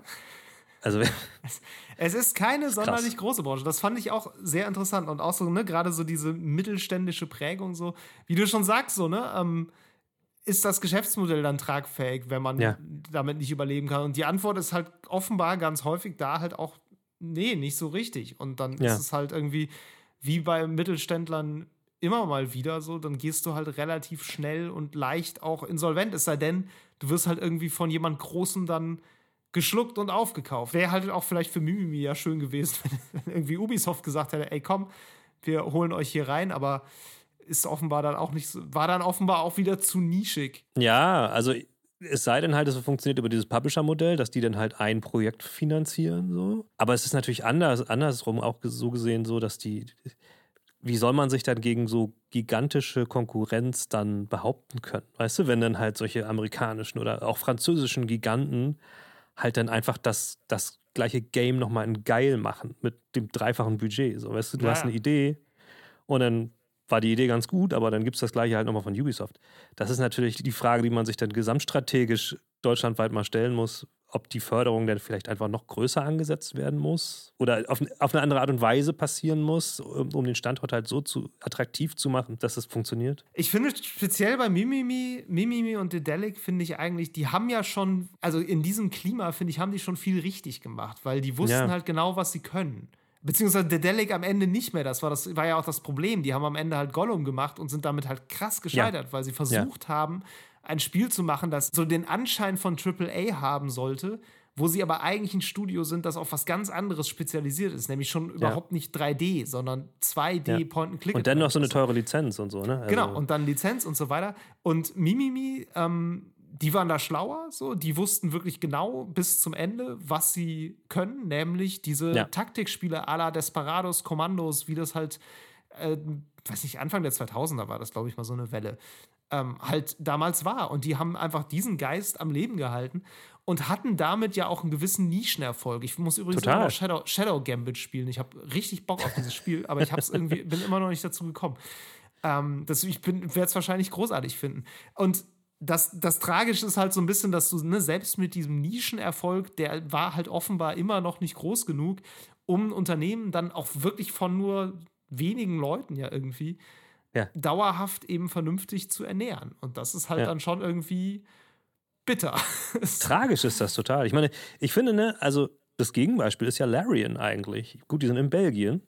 Ja. Ähm, aber die haben auch eine teure Lizenz gehabt, die haben Nische gemacht und die haben jetzt halt den Mega-Hit gelandet. So, ja. ne? Weiß ich nicht. Ist das. Wir haben, wir haben letztens schon über die gesprochen, dass sie auch irgendwie ein Einhorn sind in der Art und Weise, wie sie funktionieren oder so. Aber ähm, ist das dann Glück? Ähm, war das das richtige Spiel zum richtigen Zeitpunkt? War ich es glaube, ja. besser? Also, ich, naja, also ich glaube schon, dass es, also Baldur's Gate 3 ist als Spiel sicherlich auch nochmal beeindruckender, sage ich mal, als vielleicht auch Shadow Tactics jetzt. Ja, so, oder ja. als irgendwie ähm, Shadow Gambit so. Das ähm, ist halt einfach, einfach sieht AAA-mäßig aus, total. Genau, es sieht AAA-mäßig aus, das ist das eine. Und auch durch, sein, durch diese wirklich krasse Entscheidungsvielfalt und so. Ne? Also, das beeindruckt dich auch wirklich. Und die Spiele von Mimimi, ja. ich, also ich habe die gespielt, ich mochte die auch, aber sie haben mich jetzt nicht beeindruckt. Sie haben mich herausgefordert, das sollten sie ja, ja. auch. Und ich habe die gespielt und dachte, boah, das ist irgendwie richtig gut gemacht. Aber es war jetzt nicht so, dass ich da gesessen hätte und gesagt habe, Alter, what the fuck, was ist denn mit euch los? Wie habt ihr das denn hingekriegt? Ja. So, da, diesen Effekt haben sie nicht so sehr. Und dazu kommt dann halt auch noch vielleicht wirklich die Dungeons Dragons Lizenz, die dann jetzt gerade auch einfach ein, ein, guter Bet war, weil Dungeons ja, Dragons ja. gerade einfach sehr groß ist. Ja. Ähm, insofern zum Teil sicher Glück, zum Teil einfach ähm, gute Vor Vorsehung vielleicht ein bisschen und dann Tja. irgendwie auch einfach guter, guter Investitionseinsatz so an, an den richtigen Stellen. Ja. Und ähm, ja, aber wie gesagt, das funktioniert eben nicht für alle offensichtlich. So. Ohne, ohne das zu wissen, vermute ich jetzt einfach mal nicht, dass Belgien grundsätzlich ein besserer Standort für Gaming ist als Deutschland, oder? Also kann jetzt steuerlich noch anders aussehen, aber ich, ich kenne nicht, auf jeden Fall sehr wenig belgische Studios, eigentlich nur eins. Eben, eben, deswegen, weißt du? Aber na gut. Ja. ja, also das Ding war dann so ein bisschen, als ich mit Daniel noch ein bisschen weiter darüber gesprochen habe, so, also 11.000 Leute, sagtest du gerade, ist ja nicht viel, aber jetzt überleg dir mal, wie viele Mimimis du damit bestücken kannst. Und man sich ja schon so ein bisschen fragt, so, hm, wo, wo arbeiten die denn alle? Wenn, also das können ja nicht alles nur so ganz, ganz kleine Klitschen sein. Ja. Und ähm, das, das hing so ein bisschen an der Frage dran, so, in den USA ist das ja, glaube ich, ein relativ nomadisches Dasein so als Spieleentwicklerin, wo du alle zwei, drei Jahre auch wirklich mal umziehen musst ähm, um halt wieder irgendwo anders zu arbeiten, einfach weil der Arbeitsplatz relativ unsicher ist. Und äh, ja, da wollte ich wissen, ist das eigentlich ähnlich und habe dadurch dann auch so ein bisschen noch über die breitere Branche was erfahren. Das äh, Gefühl habe ich äh, nicht von den Leuten, mit denen ich spreche. Ähm, wo man vielleicht an der Stelle auch darauf hinweisen muss, wenn wir, wir haben jetzt, also ich habe jetzt schon erwähnt, das sind so kleine Firmen, die insolvent gegangen sind. Was so ein bisschen mein Pet Peeve immer ist, es gibt die, die großen Arbeitgeber in Deutschland, sind immer die, über die man nicht so richtig reden möchte. Das sind ja alles diese Mobile Game und Browser Game Firmen. Das sind die großen Spieleentwicklungsarbeitgeber in Deutschland. Es gibt Vuga, es gibt InnoGames, BigPoint, Gameforge. Ähm, also gibt es viele, viele Unternehmen. wenn man sich, das macht die Petra Fröhlich bei Gameswirtschaft.de ganz wunderbar jedes Jahr so ein Ranking mit den die größten Arbeitgeber, einfach von der Beschäftigtenzahl her. Es gibt halt ein paar Firmen, die dann auch dreistellige Mitarbeiterzahlen haben. Und ich glaube, da arbeiten die Leute auch vergleichsweise lange. Den, einen von zwei Betriebsräten in deutschen Spieleentwicklungsfirmen, oder von dreien tatsächlich, äh, zwei sind in ganz kleinen Indie-Buden und der eine ist halt bei Good Game oder nee, Bigpoint. Gut, gehen wir die, die im Betriebsrat haben, bei Bigpoint. Das sind dann halt einfach, glaube ich, schon stabile Arbeitgeber. InnoGames hat auch entlassen dieses Jahr, aber das sind halt Firmen, die, die haben konstantes Tech-Produkt, die brauchen Entwickler, die haben konstante Einnahmen dadurch, dass sie nicht so diese, diese großen Spieleprojekte machen, die alle drei Jahre mal Umsätze generieren. Die darf man, glaube ich, nicht übersehen dabei, auch wenn das vielleicht nicht die wie auf dem Punkt, das sind vielleicht keine Prestige-Spiele, auf die man jetzt wahnsinnig stolz ist, in, insofern man irgendwie auf, auf Spieleproduktion aus Deutschland stolz sein möchte. Aber die darf man auf keinen Fall übersehen. Da gibt es, glaube ich, Arbeitsplätze, wo die Leute auch einfach lange arbeiten. Das ist echt so, ne? Das sind so irgendwie finden, finden Gamer die nicht sexy genug diese Browser-Games-Firmen, aber ne, also InnoGames, Good Games, also es sind beides Hamburger Unternehmen seit Ewigkeiten schon. Ja, tatsächlich ein größeres Studio, was äh, auch so in der Liga zumindest mitspielt und tatsächlich dann eher so das macht, was man so unter ne, Prestige-Video-Games halt versteht, ist Crytek. Also ich habe gerade mal geguckt, genau ja, diese Liste, ja. über die er äh, gesprochen hat von äh, Petra Fröhlich. Da, die ist tatsächlich sehr übersichtlich. Ähm, Ubisoft Düsseldorf hat 470 Leute, das ist Platz 1. Äh, ah, ja. Danach kommt InnoGames mit 350, Vuga mit 325. Äh, und dann kommt Tri Crytek. Und die haben immerhin 310 Leute. So, ich meine, die haben natürlich auch äh, ein gut Projekt am Start. Die haben eine eigene Engine. Wollte gerade sagen, ähm, ja. Die ja auch genutzt wird, wirklich. Ähm, die haben Hand Showdown, also ein laufendes ähm, mm, Multiplayer-Service-Game. Die werden sicherlich auch noch irgendwas in der Pipeline haben gerade. Die können schon ein paar Leute beschäftigen, so. Ja, aber es ist, ist, tatsächlich ganz spannend. Also es ist viel Ubisoft unter den Top Ten. Ansonsten ähm, Crytek und Jäger, die kennt man auch noch. Die ja. Haben, ja. Ähm, mhm. Was haben die, haben die, nee, warte mal, was haben die Die hatten mal, die hatten mal eine Zeit lang dieses Dead Island 2 äh, auch äh, probiert. Aber das ist ja dann Stimmt. überall hingewandert. Ähm, und ähm, ich glaube, dieser, dieser geleakte Prototyp, der war von Jäger. Von Ah, okay. Dead Die hatten Island 2. zuletzt haben die ähm, The Cycle gemacht. Das war so ein Extraction-Shooter, wo man immer in so einer Open World gelandet ist mit so einem Dropship und dann musste man rumlaufen und Kram sammeln und gab auch so PvP dann und musste halt irgendwie extracten. Ich habe das einmal gespielt. Das war eigentlich ganz cool, aber ich kann halt keine PvP-Sachen spielen. Das hat mich halt genervt, dass da andere Leute sind, die mich dann. Dann siehst du jemanden und dann beschnuppert man sich erstmal so und dann, ja, erschießt er dich halt sofort und ist so, ja, toll. da hatte ich schon keine Lust mehr. Das ist auch pleite gegangen. Also, das ähm, hat irgendwie. Okay. Ich glaube, sie haben es auch erst als. Ich glaube, sie haben es erst verkauft und dann haben sie es Free-to-Play gemacht und das hat aber alles irgendwie nicht, nicht gehalten. Zu wenig Leute haben es gespielt und dann ist es wieder eingegangen. So, es, Ja. ja. die haben auch 145 Mitarbeitende. Also es, äh, es gibt ein paar, Ja, aber du, ne? ja, Ja. ich finde es interessant. Also ne, dreistellig ist auch echt so das höchste der Gefühle offenbar. Ja, und von denen hörst du halt kaum, aber so ein Mimimi, die von den, also eben, wie er sagt, ne, die, die, die Spiele wurden gemocht und ähm, die kannte man tatsächlich einfach irgendwie. Das ist wahrscheinlich wirklich einfach so ein bisschen die Krux, dass man äh, so, so die Vorstellung von so einer Branche auch häufig nur bekommt über die Sachen, die man jetzt nur mal kennt oder von denen man irgendwie halt hört. Ja. Gut, Crytek hat jetzt auch nicht zugemacht, muss man auch dazu sagen. Mimimi hat halt zugemacht und war deshalb in den Schlagzeilen. Insofern, klar hat man davon jetzt gehört. Und The Delic Ja, war ja. natürlich nochmal eine ganz andere äh, tragische Geschichte, die da irgendwie sich abgespielt hat. Ja, so wie man, glaube ich, ne, über die Spiele, die man halt wirklich kennt, vielleicht auch so einen Eindruck von der Branche kriegt, so kriegt man, glaube ich, auch so ein bisschen über das, was man halt, also in meinem Fall zumindest, was ich halt online auch sehr viel wahrnehme, so ähm, in sozialen Medien vor allem, so auch so, glaube ich, so ein Bild von, von den Leuten in dieser Branche. Und was, was ich so das Gefühl hatte, ist so, ähm, es gibt immer eine recht hohe Solidarität äh, unter den Leuten, gerade jetzt, wenn in den USA halt irgendwie Entlassungen sind, dass du dann halt auch viel Ja. hast, ne? dass Leute dann so anfangen, so Sachen zu retweeten mit irgendwie Jobangeboten, weil einfach Ja, ja. klar ist, jetzt sind gerade viele Leute auf dem Markt, so die brauchen jetzt dringend schnell einen Job, weil die dann auch, ne, wie gesagt, kein Sicherheitsnetz und so weiter, ähm, wirklich schnell Probleme bekommen. Und ähm, ich habe jetzt keinen wirklichen Vergleich, ob das äh, in der Branche jetzt eine besonders hohe Form von Solidarität ist. Die Branche ist da aber auf jeden Fall irgendwie ja recht vernetzt. Und ähm, zu dieser Solidarität habe ich Daniel dann auch noch befragt, wie er das eigentlich so sieht. Ich glaube, ich würde persönlich unterscheiden zwischen zwei verschiedenen Arten von Solidarität. Die eine ist die sehr politische, die es in den USA seit ein paar Jahren schon gibt. Ich würde sagen, seit so fünf Jahren, 2018 war ja das Jahr, wo auf der GDC, der Game Developer Conference, das erste Mal Flyer verteilt wurden von Game Workers Unite, was so eine Graswurzelbewegung war, die ja eine, eine MitarbeiterInnenorganisation in der Spielebranche angetrieben hat. Und jetzt fünf Jahre später sehen wir die ersten ähm, Unions, dass man, ich übersetze es immer mit Gewerkschaften, auch wenn ich Texte schreibe, aber es eigentlich sind, ist eine US-Gewerkschaft eher so ein bisschen was wie ein Betriebsrat, ähm, übersetze ich nicht eins zu eins, aber bei, bei Bethesda, bei dem äh, Konzern darüber, also Zenimax, das war glaube ich der erste, der gegründet wurde in, den, in der Tesla-Abteilung da. Das ist eine ganz praktische Form von Solidarität, dass man ja so eine politische Organisationsform wählt und gründet. Und das ist auch mein Gefühl, wenn ich die englische Social Media Timelines lese, gibt es da diese sehr aktive Art von sehr politischer Solidarität auch, äh, wo klar benannt wird, was sind die Probleme, die bei diesen extrem gewinnorientierten Konzernen der Grund waren, äh, Massenentlassungen durchzuführen zum Beispiel. In Deutschland habe ich das Gefühl, es ist eine sehr kleine Branche, sehr familiär und hier nehme ich das auf eine weniger politische Art bislang wahr, diese Solidarität. Also die gibt's und ich sehe auch mal die Bestürzung, wenn, wenn eine Meldung über Entlassung bei deutschen Firmen durch die, inzwischen muss ich sagen, bei mir öfters LinkedIn als Twitter-Timeline geht. Aber ähm, dann gibt es viel Herzchen-Emoji und viele Unterstützungsbekundungen.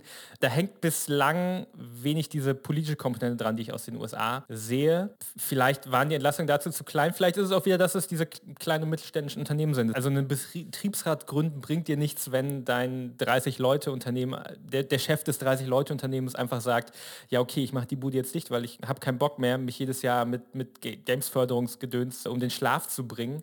Also es gibt Ursachen dafür und, und Gründe, dass, dass, es sehr, dass ich diesen Unterschied sehe, aber ich finde es auf jeden Fall einen erwähnenswerten Unterschied. Tatsächlich wüsste ich aber eine Firma, die entlassen hat dieses Jahr, die einen Betriebsrat hat, das ist Flying Sheep. Die haben, glaube ich, ein halbes Jahr, Jahr vorher gegründet.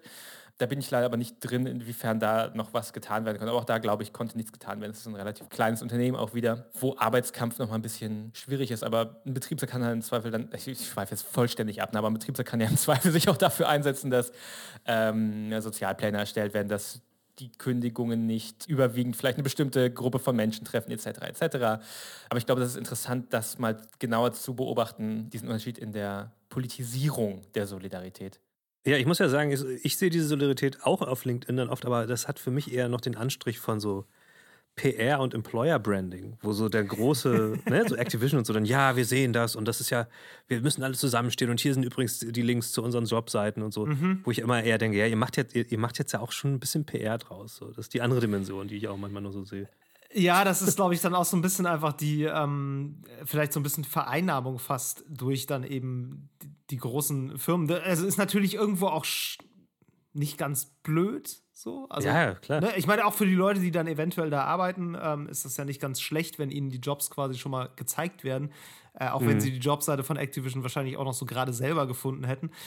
ähm, aber ne, die, gerade diese Politisierung ähm, und diesen Unterschied zwischen, also ganz plakativ gesagt, ein Herzen-Emoji und eben einem tritt auch einer Gewerkschaft bei, finde ja. ich irgendwie schon ganz, ganz spannend. Und da finde ich es auch irgendwie interessant, dass in den USA dann diese Debatte einfach ja, ich wollte gerade sagen, ein bisschen weiter ist schon, aber vielleicht sind dafür die Branchen einfach auch zu unterschiedlich so. Also, mm. ne? also mhm. offenbar ist es ja in der deutschen Branche einfach auch so ein bisschen überhaupt eine Frage, wie viel kann dir eine Gewerkschaft eigentlich helfen bei den spezifischen Problemen, die die Spielebranche vielleicht hat. Und ähm, ne, vor dem Hintergrund, dass Deutschland einfach eine sehr kleine und mittelständische Branche ist und nicht eben dieses Konzernding wie in den USA, wo dir so eine Union wahrscheinlich im Zweifel einfach mehr bringt, weil du einfach ein äh, Gewicht hast, was du gegen einen Arbeitgeber in die Waagschale werfen kannst, der halt definitiv jetzt nicht pleite macht, nur weil du gehst äh, ja, ja. oder weil er dich rausschmeißt. Und ne,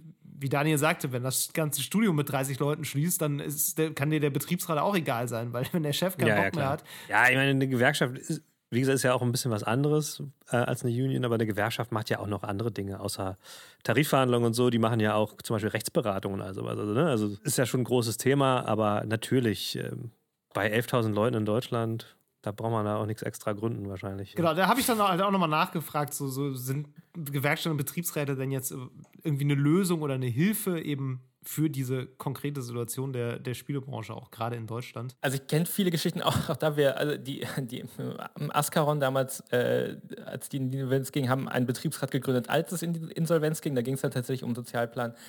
Das ist ein bisschen das Problem, dass solche, dass sowas oft in Krisen entsteht und dann, wenn es in der Krise entsteht, so eine, sei es eine Union in den USA oder eine, eine, ein Betriebsrat in, in, in Deutschland, dann kann man nicht mehr viel machen, außer versuchen, das, das Ende so gut wie möglich abzufedern noch irgendwie.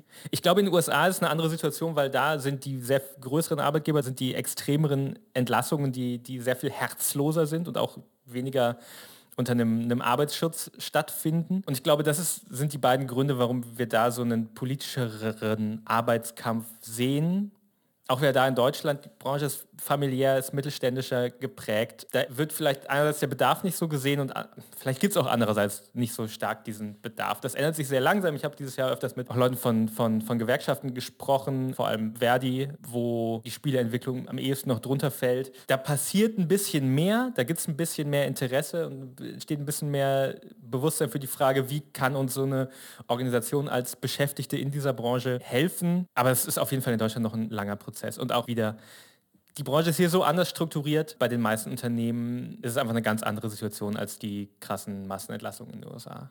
Wie schon gesagt, ne? Also das ist halt äh, auch einfach dem, dem geschuldet, glaube ich, dass der Standort so klein ist noch. Also ich finde es ich fast ein bisschen schockierend. Oder man kann auch sagen, anscheinend läuft es ja bei den Großen, die hier sind, relativ gut. Und abgesehen davon muss man ja auch sagen, unser, unser soziales Netz ist ja auch schon so relativ stabil. Das heißt, auch ohne einen Betriebsrat oder auch ohne eine Gewerkschaft habe ich ja eine gewisse äh, Rechtssicherheit als Arbeitnehmer. Im Gegensatz zu Amerika. Also. Ich glaube, das sind zwei Welten, die da, äh, die man schwer miteinander vergleichen kann. So. Ja, ich glaube auch. Ich fand auch diesen Aspekt, der ist eigentlich naheliegend, aber ich fand ihn trotzdem interessant, so, dass halt sich Betriebsräte auch gerne gründen, wenn es irgendwie dann halt Probleme gibt.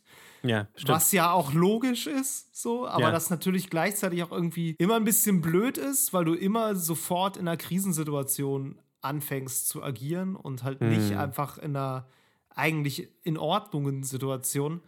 Und das ist natürlich ähm, schwierig. Ja, wir haben jetzt halt auch schon viel drüber geredet, so, ne, wie viel man davon überhaupt so mitkriegt. Und ich meine, wir interessieren uns halt sehr einerseits für Spiele, aber andererseits eben auch für das dahinter, so, sonst würden wir hier nicht anderthalb Stunden sitzen und drüber reden mit zugeschalteten Leuten noch. Ähm, und generell stellt sich mir aber oft so ein bisschen die Frage: so, ja, auch so diese ganze Berichterstattung, ne? Wer, wer liest das eigentlich? Wem bringt das eigentlich Ja, ja. was? Gibt es eigentlich ein Bewusstsein bei den Leuten, die diese Spiele tatsächlich halt auch Hm. spielen?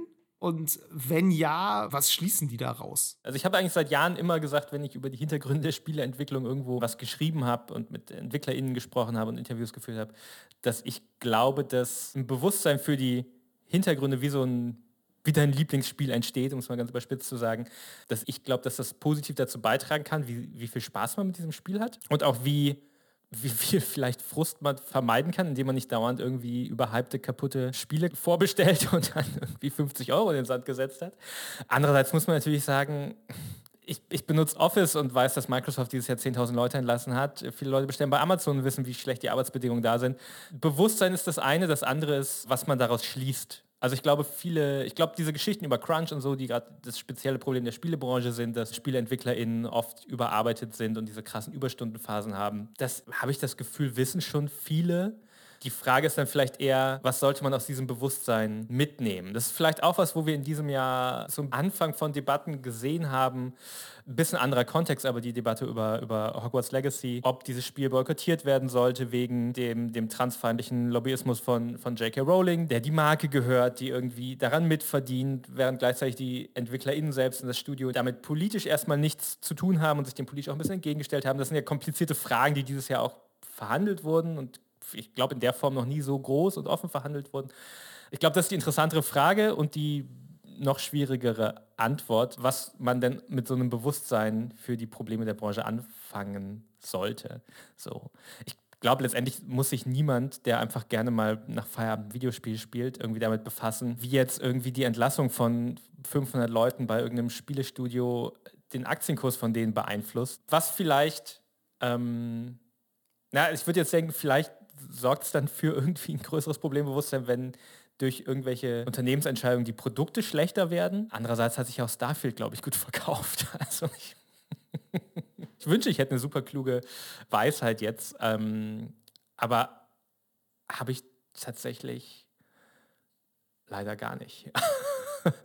Die super kluge Weisheit habe ich leider auch nicht dazu. ähm, außer auch so, ne, so ein ähnliches Gefühl, so ähm, viele Leute nehmen das gar nicht so sehr wahr. Manche Leute interessieren sich dafür und ziehen ihre Schlüsse raus, aber also völlig logisch in unserem Handel sind wir eh alle nicht. Und ähm, entsprechend ist so eine Frage, welche Konsequenz man daraus zieht, dann irgendwie auch sehr schwierig. Aber, und das fand ich einen interessanten Punkt, diese Sache, wenn es dann irgendwie auf die Qualität des Spiels geht, dann wird es, glaube ich, Leuten schon bewusster, habe ich, also ne, gerade auch so, weil Gaming ja so eine seltsam performance-getriebene Zielgruppe hat manchmal auch, ne? Also wo es darum geht, wie viel FPS schafft das Spiel und wie viel Details hat es so. Also es ist ja auch einfach ein technisches Produkt, was als solches irgendwie auch gesehen wird. Und ähm, ich glaube tatsächlich so, wenn, wenn jetzt ein Spiel einfach äh, in schlechter Qualität, auch schlechter technischer Qualität rauskommt, das ist was, was Leute dann eher wahrnehmen, so oder was die dann auf einmal interessiert. Ja, ich bin der Meinung, ich finde es generell einfach wichtig, so ein Bewusstsein zu schaffen. Und ich finde auch das gut, dass es meiner Wahrnehmung nach über die letzten Jahre, auch wenn nur ein bisschen, aber trotzdem irgendwie immer mehr zugenommen hat. Ähm, Bewusstsein darüber, wie sowas passiert, wie, wie sowas entsteht und was da auch hinter den Kulissen passiert. Weil ich den Eindruck habe, dass immer noch die Zielgruppen meistens ohne genug Hintergrundwissen bewertet. So, weißt du? Irgendein Spiel kommt raus und das, ist ja der letzte Schmutz. Die haben sich ja gar, gar keine Mühe gegeben. Die können ja gar nichts, weißt du? Diese, diese Die sind typischen alle Aussagen. faul. Die sind ja total Ja, ja. faul, die wollen uns dann über den Tisch ziehen. Und ich, ich finde es super wichtig, dass einfach je mehr über diese ganzen Hintergründe gesprochen wird und berichtet wird, desto mehr kommt immer ein bisschen vielleicht davon weg. Und vielleicht wird dann ein bisschen mehr hinterfragt, ja, woran liegt denn das? Oder vielleicht konnten die ja auch gar nichts dafür oder so, weißt du? Ja, Insofern, ja. ich glaube, jedes bisschen da ist, mir, ist es mir schon tatsächlich wert, weil ich diese, diese kindische Anspruchshaltung vieler Konsumenten irgendwie einfach nicht ausstehen kann. So, und ich hoffe, dass die damit wenn das auch sehr langfristig, äh, wenn überhaupt angesetzt ist, so ein bisschen schrumpft. Ich finde das Wort kindisch an dieser Stelle sehr schön gewählt, weil ich relativ sicher bin, dass ganz viele dieser Takes halt wirklich von literally Kindern kommen, also 13-Jährigen oder so. Auf jeden ähm, Fall. Das, das macht es im Internet, finde ich, manchmal so schwierig, weil man so das Ja. Gefühl hat, man diskutiert mit Leuten, die in, im ähnlichen Alter sind wie man selbst, aber man merkt nicht, dass die einfach mal vielleicht lockere 20, 30 Jahre jünger sein können und entsprechend sich auch verhalten. Man selber war ja auch nicht unbedingt schlauer mit 10. Also ich glaube auch ein Großteil, das, das stimme ich dir völlig zu, aber ich, ich, ich spreche auch mit Menschen, die, keine Ahnung, 30 sind oder so, aber trotzdem so sehr pauschalisierend äh, urteilen. Ich glaube, das ist aber auch ein bisschen so ein Ding der Sprache heutzutage. Ja, so, weißt ja. du? Ähm, und ich, ich wünsche mir einfach da mehr, mehr Problembewusstsein oder auch, äh, ich, ich bin auch einfach jemand, der, der es einfach schon mal cool findet, wenn sich viele Leute zusammenfinden und ein Werk veröffentlichen, was in Ja. sich funktioniert, auch wenn es Ja. vielleicht nicht das Beste der Welt ist. So, aber du sprichst mit jemandem, der irgendwie zu diesem X-Men Dark Phoenix, Phoenix Film eine sehr positive Kritik als einziger Mensch auf der ganzen Welt geschrieben hat, weil ich einfach jemand bin, der, der sich einfach freut, dass sie das geschafft haben, so einen Film zu machen. So, Gutes Stichwort auch übrigens, weil äh, genau über diese Frage so, ob an Qualität dann vielleicht oder an Qualitätseinbußen vielleicht dann doch irgendwie sich mal auch so ein, so ein Backlash entzünden kann. Und das sind tatsächlich, ähm, meinte Daniel, Marvel-Filme, weil die tatsächlich gerade mit sehr ähnlichen Schwierigkeiten auch kämpfen, was so Arbeit in Special Effects Studios vor allem Ja. angeht. Vielleicht ein, ein Beispiel, wo man sehen kann, wo es doch auch zu Problemen für die Spieler in, äh, bewusst werden könnte, ähm, sind die, die Marvel-Filme, wo seit ein paar Jahren die Schlagzeilen eigentlich sind, die Filme werden immer schlechter, die Storys sind schlechter, die Effekte sind schlecht, die sich ja interessanterweise in der Produktionsart immer näher an Videospiele angenähert haben, mit diesem jährlichen wird, kommt neues Call of Duty raus und äh, es gibt Crunch in den, in den Special Effects Studios, äh, der strukturell sehr ähnlich ist zu dem, wie es in der Videospielentwicklung ist, weil du den Release-Tag des Films schon irgendwie fünf Jahre im Voraus fest angekündigt hast und so weiter und so fort. Vielleicht ist das so äh, ein Worst Case. Wenn ich jetzt drüber nachdenke, es gab auch die letzten paar Call of Duties, wurden, glaube ich, auch ein bisschen stärker kritisiert als vorher. Diablo 4 hat, glaube ich, auch noch ein bisschen Backlash gehabt im Nachhinein, weil das, das Spiel im, Endgame nicht so gut ausgearbeitet war, wie man es vielleicht erwartet nach, von so einem Spiel, das nach, nach Jahren kommt. Also das, vielleicht ist dieser, dieser Backlash gegen, das, gegen die Marvel-Filme und Superheldenfilme Filme generell so ein Ausblick, wie es in der Spielebranche aussehen könnte. Ich will das jetzt nicht eins zu eins spiegeln, aber ich glaube auch, dass KonsumentInnen sich dann doch nicht alles gefallen lassen und sich nicht jedes Jahr immer lustloseren Content reinschaufeln lassen. Mal schauen. Ich finde ja die Marvel-Filme gar nicht so schlecht. Auch die neuen, ich weiß nicht, wann hast du zuletzt einen Marvel-Film gesehen, Meru?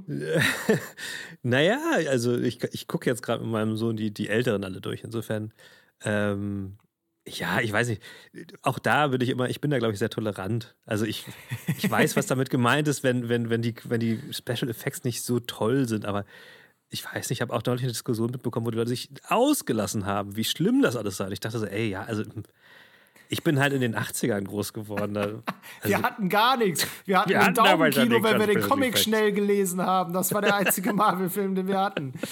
nein, aber ich, ich weiß schon, was gemeint ist. Aber ja, wahrscheinlich ist das eher sehr ähnlich. Diese Debatte um Special Effects Studios, die habe ich tatsächlich auch, ähm, auch so ein bisschen mitgekriegt, auch als jemand, der wirklich seit Jahren keinen Marvel-Film mehr gesehen hat. Und das, also da, da ist halt wirklich, lustigerweise wirklich auch exakt die gleichen Produktionsschwierigkeiten mit, ne? Bitte irgendwie die ganze Szene jetzt doch nochmal neu und irgendwie, äh, das wird jetzt alles umgeschmissen und äh, können wir das irgendwie doch nochmal so machen. Es Und ist ja sogar mehr oder weniger die gleiche Technologie, muss man ja sagen. Es ist nicht nur mehr oder weniger die gleiche Technologie, es ist teilweise exakt die gleiche Technologie, Ja, weil ja. zum Beispiel ähm, Star Wars-Serien wie hier The Mandalorian werden in Unreal Engine gedreht. Also die haben Ja, ich äh. Disney hat Virtual doch diese Studio super so. krasse Virtual Studio-Sache. Ja. Ja, also ähm, sehr faszinierende Parallelen und ja, also vielleicht ist das, äh, weiß ich nicht, so ein bisschen die Frage, ob sich diese, diese Probleme dann halt irgendwie noch so weit verschärfen, dass sie einfach noch mehr aufs Endprodukt auch durchschlagen. Wobei man natürlich auch argumentieren kann, dass sie schon längst auf die Endprodukte durchschlagen. Ich überlege jetzt gerade, ob, wie, wie die Parallele aussieht. Ich meine, ich glaube nicht, dass sich ein, ein Call of Duty schlechter verkaufen wird, weil die Special, also Special Effects ist das falsche Wort, aber weil es nicht so gut aussieht. Weißt du, was ich meine? Das ist ja nicht das, worum es der Core-Zielgruppe geht. Und ich glaube, ich weiß aber auch nicht, ob sich ein Marvel-Film jetzt so, also ob ein Marvel-Film nicht angeschaut wird, weil die, weil die Special Effects nicht mehr ganz so gut sind. Ich weiß nicht. Ja, glaub, das ist ein bisschen äh. die Frage, worum, worum geht es der Core-Zielgruppe? Ne? Ja. Weil ich meine, jetzt Ja. das letzte Call of Duty wurde ja zum Beispiel schon sehr kritisiert, auch für, zum Beispiel für die wirklich sehr kurze Kampagne. So, Okay. wo, man, wo man jetzt auch sagen könnte, ja, der Zielgruppe geht es ja eh nur um Multiplayer, warum interessiert die die Kampagne? Und ich meine, ne, sicher, es haben dann Leute auch wahrscheinlich wieder nur für den Multiplayer gekauft. Das ist halt auch mal so ein bisschen so ein, so ein Vibe, den man mitnimmt, so aus einerseits kritischer Rezeption, andererseits natürlich die negativen Stimmen sind immer die lautesten. Das ist ja auch irgendwie nichts Neues. Das ist Ja, so ein bisschen die Frage, wa- wie kann man überhaupt, wie, wie findet man raus, was die Core-Zielgruppe will und wann hat die genug und woran merkt man das? Das finde ich so Ja, und, schwer zu sagen. Und das Ding ist halt, ich glaube, es, es wird zuletzt an den Umsätzen bemerkt. Ich glaube nicht, dass das, also ich meine, das Call of Duty hat sich doch wieder rekordmäßig verkauft. Also ist doch alles gut gelaufen. So. genau, das ist die genau Frage ist jetzt so ein bisschen, wie, wie lange ist die Halbwertzeit dieses Spiels, ne? So. Ja. Weil, so wie ich das jetzt höre, beschweren sich schon die Multiplayer-Spieler über das Game. Vor allen Dingen, keine Ahnung, wegen der Maps oder was auch immer. Weiß ich jetzt gar nicht so genau. Ja. Allerdings ist es ja auch so, ey, dann, die sollen ja auch jetzt Warzone spielen. die sollen das ja auch gar nicht so lange spielen. ähm, Die haben das, Das Prinzip der- nicht verstanden. der, So ist Markt wird nämlich. ja, der Markt wird ja genau, und das ist ja auch mit das Problem von Marvel-Filmen, der Markt wird ja einfach übersättigt. So. Ja. Und ja. ich glaube, da liegt eher noch auch so eins der Hauptprobleme. So. Dann macht man halt weniger Marvel-Filme und Serien und die dafür besser. Oder weniger Call of Duty-Spiele oder andere Shooter und die dafür besser. Und ich glaube, das ist eben das, der Schluss, der auf gar keinen Fall gezogen wird.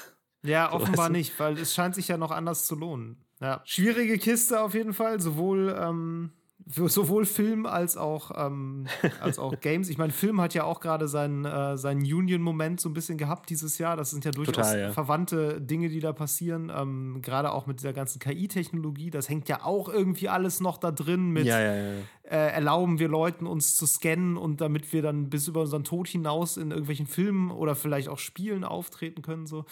Wir werden sehen, was noch so kommt. Ja, ich habe natürlich zum Abschluss Daniel auch noch mal so ein bisschen gefragt, wie, wie ist denn das jetzt eigentlich? Geht das jetzt erstmal so weiter? Also ble- entlassen wir jetzt einfach immer mehr Leute oder was passiert denn jetzt so 2024 vielleicht noch? Was ist denn so ein Ausblick? Was international den Markt angeht, da bin ich dann zu wenig aus Deutschland hier insiderig darin, was, was in den US-Studios geht. Ich habe aber auch dieses Jahr wieder schon vermehrt den, äh, den Take gelesen, das ist jetzt vielleicht der Moment vor dem nächsten Videogame-Crash, ähm, als Referenz an die, den Absturz des Marktes in den 80ern und dass es nächstes Jahr mehr Entlassungen noch geben wird und vielleicht auch ein paar große Studioschließungen international. Das ist sehr spekulativ. Ich weiß nicht, was da die Gerüchteküche hergibt. Ich sag mal so, ich will es äh, jetzt nicht prophezeien. Ich wäre auch nicht völlig überrascht. Ich meine, Embracer ist so ein Beispiel, wo man es schon sieht. Die das ist eine Riesenstudiogruppe, die, die jetzt das ganze Jahr über am Wackeln ist, weil die nicht nachhaltig genug gewirtschaftet haben. Und eigentlich ist es auch was, was, was auch zum Beispiel Leute wie, wie, wie Jason Schreier vor Jahren schon gesagt haben, dass die AAA-Branche eigentlich nicht nachhaltig ist. Auch da vielleicht wäre der Vergleich zu den, zu den Marvel-Filmen, die mit zu engen Zeitplänen zu viel Output rausgedrückt haben in einem Geschäftsmodell, das vielleicht dann auch nicht mehr lohnend ist. Ich meine, wenn man sich anguckt, was so ein GTA kostet, das jetzt seit zehn Jahren entwickelt wird, das ist da hat man halt eine hohe Hürde, die man klären muss, damit das auch wirtschaftlich dann äh, sich trägt. Ich finde es sehr schwierig vorherzusagen. Ich glaube aber nicht, also ich glaube, es wird sich nächstes Jahr noch fortsetzen. Ähm, allein durch diesen Domino-Effekt von Embracer, aber auch durch den Abschluss der Übernahme von Activision Blizzard durch Microsoft. Es, es, es werden sicher nicht die letzten Entlassungen gewesen sein in diesem Jahr, nein. Ey, es wird, glaube ich, total spannend, weil es passiert ja auch noch drumherum ganz viel. Ich meine, es kommt ja tatsächlich wohl jetzt auch neue Hardware nächstes Jahr, worüber auch noch irgendwie wenig gesprochen wurde. Das wird wahrscheinlich auch sehr viel werden, wenn dann irgendwann GTA kommt. Ne? Was hat das auf den Release-Plan der ganzen anderen Studios für einen Einfluss? So, was verschiebt man dann oder zieht es vor? Und ich finde es ganz, ich finde es total spannend. Dass es natürlich mit Entlassungen wahrscheinlich auch zu tun haben wird, ist natürlich tragisch. Ja, es ist immer so die Sache, ne? Man findet es irgendwie spannend, also man findet die Industrie spannend Ja. und was darin passiert und muss dafür halt leider immer so ein bisschen ausblenden, dass ja Leute die Industrie sind, die das Ja, machen, ja. was da passiert und dass natürlich auch äh, da ein bisschen hin und her geschoben wird, wer was macht und wer nicht und wer was machen darf. Äh, ich finde ich find das auch immer sehr, ähm, sehr zwiegespalten so ein bisschen, weil einerseits Ja. findet man diese ganzen, auch so, ne, so dieses, dieser Videogame-Crash, wo man so denkt, ja, irgendwie spannend, ähm, was passiert denn dann? So, ne? Also, wo, wo ich im ersten Moment auch so denke, ja, also ich könnte auch auf ein jährliches Call of Duty verzichten, so ist es jetzt nicht. so gleichzeitig, ne, ich meine, wir haben jetzt sehr viel über Entlassungen geredet, die gemessen am großen Ganzen äh, jetzt auch nicht so irre wahnsinnig viele Leute eigentlich sind. Aber natürlich trotzdem, weil es eben die eine Branche ist, die wir in den Blick nehmen, dann natürlich schon ein bisschen tragisch ist. Ja, ja. Ähm, ja ist immer eine etwas, etwas äh, krude Situation, finde ich. Ja, ich meine, vielleicht schafft es ja die Branche auch irgendwie, sich so ein bisschen in Anführungszeichen nachhaltig zu schrumpfen. Also Wahrscheinlich Das- ist es ehrlich ist gesagt Frage, nicht. ja. Also ich, ich finde es nicht. Ich glaube, unsere Wirtschafts-, unser Wirtschaftsmodell ähm, fördert sowas nicht unbedingt. Aber ey, es kann, es kann wirklich alles passieren. Lustigerweise war ich mit Daniel im Gespräch auch an so einem Punkt, wo, wo es war so, ja, okay, es bleibt jetzt erstmal scheiße, okay, fuck. Und man war dann so ein bisschen am Ende draußen und dachte, dachte auch so, ja, wir, wir kommen eh nicht mehr gut aus dieser Nummer raus, wir müssen das einfach erstmal hinnehmen. Insofern ähm, habe ich das gemacht, was ja irgendwie auch naheliegend ist. Ähm, Daniel einfach gefragt, was denn so sein Spiel des Jahres 2023 eigentlich wäre. Mein Spiel des Jahres ist äh, die, die New York Times Kreuzwort-Puzzle-App. Da ist Wordle drin, da ist äh, das tägliche Crossword drin ähm, und Connections, auch so ein cleveres kleines Wortspiel. Äh, wenn ich ehrlich bin, das, äh, das ist das, was ich dieses Jahr am meisten gespielt habe. ja, was, wie mache ich was vor? Geheimtipp, aber ehrlich. Voll gut. ich war immer besonders gut in diesem Wordle mit Musik. Wie hieß das nochmal? Wo man so Das Songs konnte ich raten? gar nicht. Boah, das Da war konnte ich so gut drin. Oh, nicht. war ich gut da drin. Aber das war eine witzige Zeit, als jede Woche Ja. ein neuer Wordle-Klon aus dem Boden Ja, ja, gestampft wurde. super. Egal. New York Times Kreuzwort-Puzzle-App. Nicht schlecht. Ja, äh, David, jetzt haben wir so lange, wir haben darüber gesprochen, wir haben gar nicht darüber geredet, was wir so gespielt haben. Aber das machen wir am nächsten Mal wahrscheinlich dann wieder.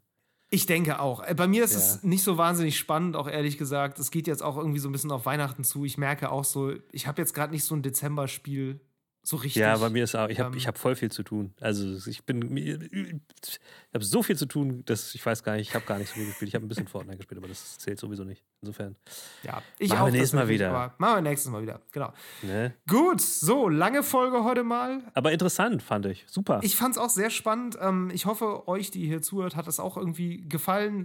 Sagt uns gerne mal, ob ihr öfter Bock auf sowas habt. Wir geben uns dann Mühe, Leute zu finden, mit denen wir über Ja. Dinge reden können. Vielen Dank an Daniel nochmal, der Auf jeden Fall. da wirklich äh, lange und ausführlich Rede und Antwort gestanden ist. Ähm, schaut unbedingt bei superlevel.de vorbei. Ein wunderbares kleines Magazin, was wunderbare Texte veröffentlicht, die und auch übrigens Podcasts, die äh, so ein bisschen auch mal andere Blickwinkel haben auf äh, große und kleine Spiele. Ähm, die freuen sich auch sehr über Patreon-Abos. Die bezahlen nämlich ihre Leute auch, was nicht selbstverständlich ist für kleine Magazine. Shoutout dafür. Ähm, genau, superlevel.de und bei uns. Ähm, ja, ich sage jetzt einfach mal frohes Fest an alle, die es feiern. Und wir hören uns dann demnächst wieder. Genau, bis dahin, macht's gut. Ciao. Tschüss. Das war Level Cap Radio Folge 129. Wenn euch die Episode gefallen hat, lasst uns eine nette Bewertung da, abonniert den Podcast und empfehlt uns gerne weiter. Kritik, Lob und Spieletipps gehen per Mail an levelcapradio at gmail.com. Danke fürs Zuhören und bis zum nächsten Mal.